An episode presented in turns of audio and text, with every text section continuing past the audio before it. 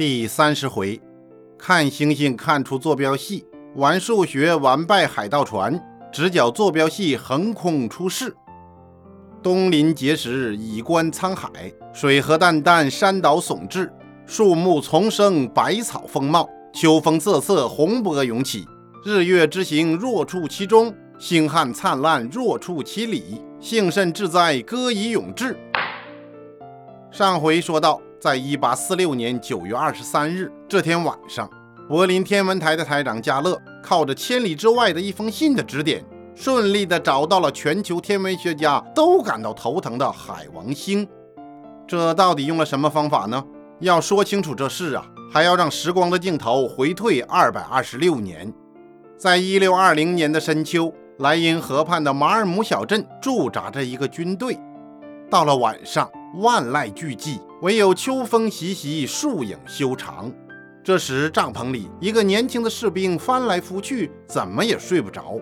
他就是后世闻名的大哲学家、数学家笛卡尔，也就是方先生经常提的小迪迪呀。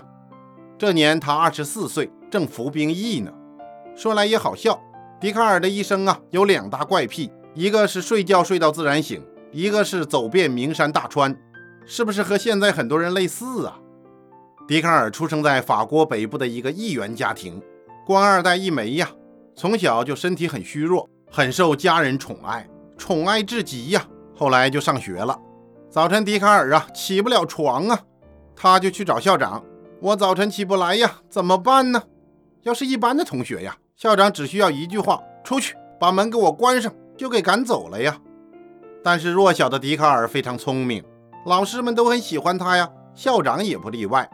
当然，这不是主要的，主要是笛卡尔的老爹是个法官议员，那又是校长的朋友，所以校长特别准许他早晨想什么时候起床就什么时候起床。我的天哪，这就是睡觉睡到自然醒啊，王思聪的感觉呀！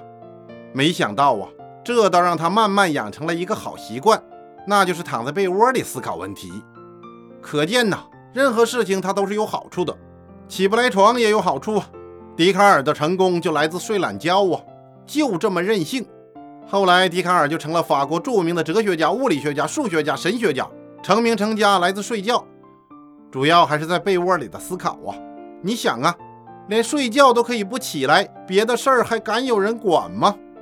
小孩子啊，管得少，创造性就强啊。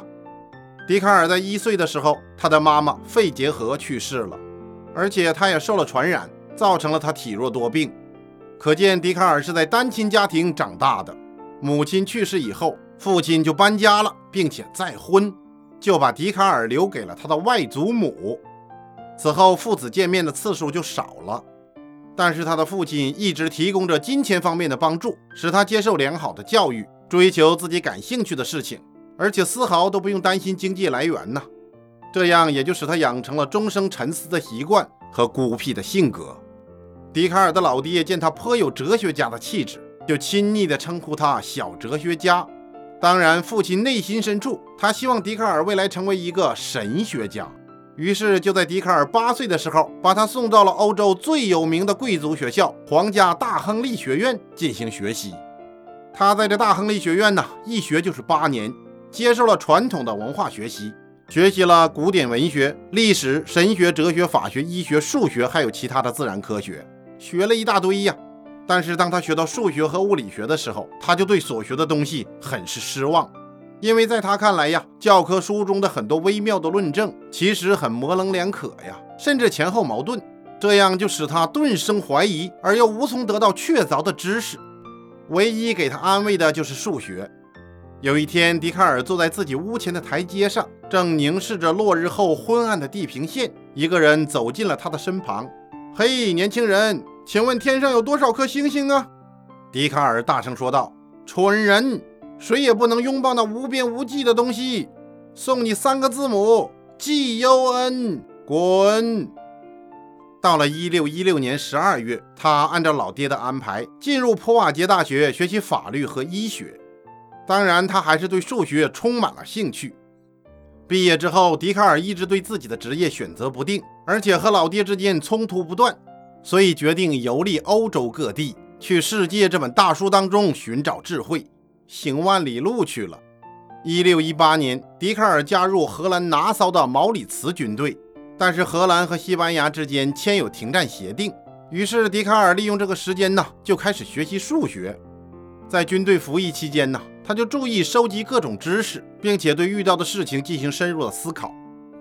这天晚上，他一时难以入睡，翻来覆去来回折腾。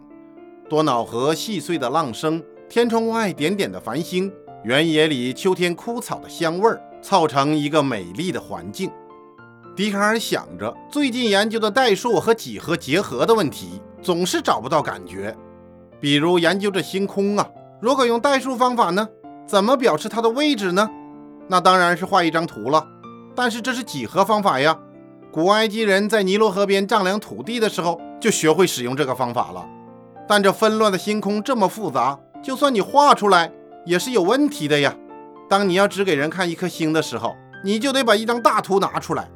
就算你画出整张图，也没有办法说明啊，除非你拿手指着，也无法写在书里呀。笛卡尔想了半天，要不然在每个星星旁边写个数字吧。可是你找数字也麻烦呢，各个星星之间的相对位置关系也不好研究啊。而且这编号啊和星星也没有什么关系呀。有什么方法能用几个数字就清晰地标出它们的位置呢？笛卡尔陷入了沉思。他又想啊，自己随军到处训练，前几天还在多瑙河的左岸，过两天又跑到多瑙河的右岸，时而在上游，时而在下游。要是给上级报告自己部队的位置啊，该怎么表示呢？没办法，这就愁坏了笛卡尔。笛卡尔正这样躺在被窝里做研究，忽然门外传来了脚步声。哦。长官来查铺了，他慌忙地把头缩到被窝里，两耳侧起。可是奇怪，脚步到门口又折回去了。他猜想啊，一会儿长官还会来，于是就继续躲在被窝里进行图和数的冥想。过了一阵，果然长官又来了。他闯进帐篷，揭开被子，一把拉起笛卡尔向外拖去。笛卡尔想喊喊不出，想披件衣服吧，可手又被紧紧地抓住了。到了帐外，长官说：“你不是整日研究吗？趁着现在夜深人静，这旷野之地也不会有人偷听。我告诉你个妙法，你要切切记在心中，否则我用枪打爆你的头。”笛卡尔吓了一跳。长官说着，从身后抽出两支箭，拿在手中搭了一个十字，箭头一个朝东，一个朝南。他将十字举过头顶，说：“假如我的十字送到天空当中。”你看看是不是把平面分成了四个部分呢？我这两支箭都能射得无限远，天上这么多星星啊，随便哪一颗，你是不是都能找到它的位置了呀？笛卡尔一看呐，忙说：“你慌慌张张的把我拉出来，我还当有什么新奇的东西呢？画坐标图啊，古希腊人早就会了呀。现在最难的呀，就是把这些抽象的复数，人们看不见呐，也摸不着啊，不把它们显示出来呀，就没有办法说服人呢。”长官向笛卡尔的肩膀打了一拳，然后哈哈大笑地说：“你这么聪明，怎么这层窗纸都没有捅破呀？你看，将这两支箭的交叉处定义为零，向上和向右是正数，那向下和向左不就是负数了吗？咱们两个如果是交叉点，多瑙河的上游就是正啊，下游就是负啊，左岸就是正啊，右岸就是负啊。你看，这样不就轻轻松松的把正负都表示出来了吗？”笛卡尔高声喊道：“这是个好主意！”他一下冲过去，想把剑抢过来看一看，不想长官忽的把剑往嘴里一插，直接吃了进去。哇！见鬼呀！变魔术啊！笛卡尔一身白毛汗。长官边吃边走到河边，并且向河水走去，眼见就到了岸边，他竟然踏水而过，如履平地，身上一个水点都没有，连鞋都没有水珠。笛卡尔也一脚踏在水面上，却扑通一声跌入河中，忙大声喊叫：“救命啊！”突然，他的屁股上重重挨了一脚，睁眼一看，天亮了。长官正站在他的身旁：“你这个懒鬼，又不起床，还在做什么美梦？”笛卡尔眨眨眼睛，一咕噜爬了起来，双手抓住长官的肩膀，使劲的摇：“你说什么？你刚才跟我说了什么？”长官看了看他，说了三个字。神经病走了，又去催促别人起床了。笛卡尔却突然像发疯一样，从枕头下面抽出来了一个本子和半截铅笔。他先画了一条竖线，标了个 Y，又画了一条横线，标明了 X，在两条轴上又标了很多正负刻度，和梦中的一模一样。外面集合的号声滴滴答答地吹着，他慌乱地套上衣服，提起枪冲到了帐外。后人都说，笛卡尔的坐标系呀，真是由此梦得来的。时间呢？就是一六二零年的十一月十日，那第二天就是双十一了。当然那个时候还没有这个节日。后来笛卡尔这段先进事迹被方先生改编成了《笛卡尔弯弓除四害》，在调侃初中数学的坐标系当中。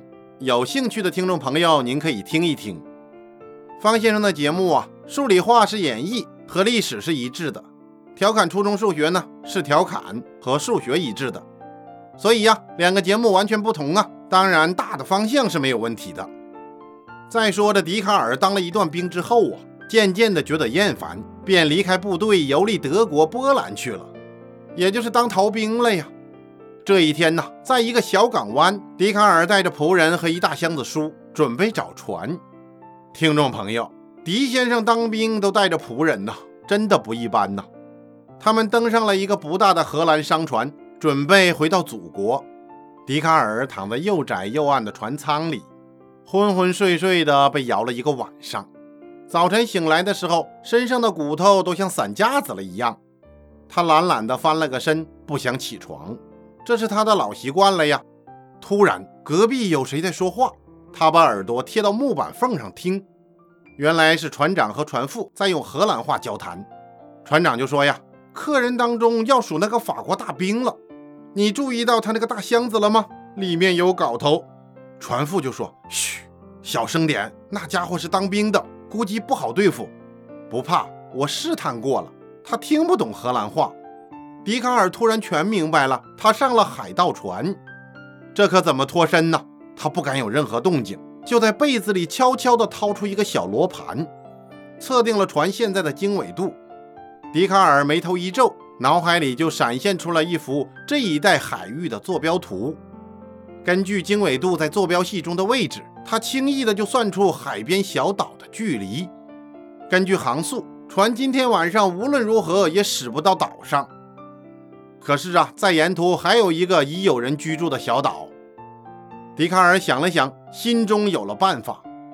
接下来呀，他整天都躺在被窝里，装作若无其事。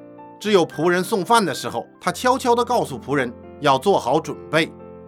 夕阳斜照，笛卡尔在甲板上散步，他悠闲地望着天际，海面像一匹绿绸子，柔和地飘向天边。海鸥掠着浪花翻飞，时而把头摘下来喝一点水，又突然翻身冲向天空。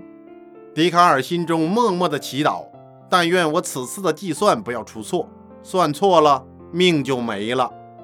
此时，船长也来到了甲板。他用含混不明的表情扫了一眼笛卡尔腰间的佩剑，随后用法语和笛卡尔交谈起来，但同时也焦急地环视着海面。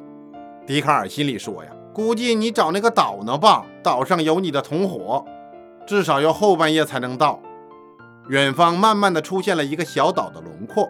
船长脸上显出喜色，对笛卡尔说：“天气真热，先生，我们靠到这个小岛上歇一会儿好吗？”笛卡尔也打量了一下这个岛，上面一片寂静，他不由得心里有点打鼓。难道我算错了吗？渐渐的，岛上的树木房屋出来了，这确实是一座岛，但它不是个荒岛，上面有个小渔村。笛卡尔一下子激动起来，哇，是个救命的岛啊！船靠岸了，船长向岛上张望，他一定是在寻找来接应他的同伙，大概他也发现哪里不对了。正在犹豫不定的时候，笛卡尔却大声地笑着说：“船长先生，我们去喝一杯吧，我请客，啤酒吧。”船长脸上努力地装出一副随便的样子，顺着长长的木板走下船来。他的双脚刚刚站在岩石上，忽听后面嗖的一声，一回头，却见笛卡尔的右手的剑正指着他的鼻子尖儿，左手拿着的手枪已经对准了他的胸口。船长愣住了，笛卡尔用荷兰话大声喊道。快命令你的水手把我的箱子送上岸来，否则我打爆你的头！哎呀，原来他会说荷兰话呀！船长的心一沉，再仔细看看这个小岛啊，上面是有几户渔民，此外也没有自己人来接应啊。他顿时头上冒出一层冷汗。笛卡尔的箱子送了下来，笛卡尔大声说：“船长，请看看我的金银财宝吧。”打开一看呐，全是书，另外还有一堆手稿，上面弯弯曲曲的线条和数字。这时，笛卡尔的仆人也在船上用火枪顶住了船腹，并把其他的几位乘客也叫下船。船长跪在岩石上磕头，如捣蒜一般。笛卡尔轻蔑地说：“我不会让你的血侮辱了我的剑。不过以后在出来做海盗之前呢，你好好学学数学吧，或者你雇个数学家。”且说笛卡尔回到祖国，就将他这段时间所思所想整理出来。他第一次将几何和代数联系起来。创立了坐标系，在坐标系里，只要知道一个点，这个点的轨迹，不管它是直线、曲线、圆、椭圆，都可以通过相应的方程精确的表示。正是因为这一步，才有了后来牛顿的一系列的重大发现。所以呀，人们常说笛卡尔是牛顿的人梯。估计牛顿常说的：“我之所以有今天，是因为我站在巨人的肩膀上。”牛顿此时踩着的，可能就是笛卡尔，当然不止他一个。近代科学渐渐地迎来了一个新高潮，这是后话。一六二一年，笛卡尔回国之后，时值法国内乱。第二年，二十六岁的笛卡尔忽然卖掉了父亲的全部财产，他要去周游世界。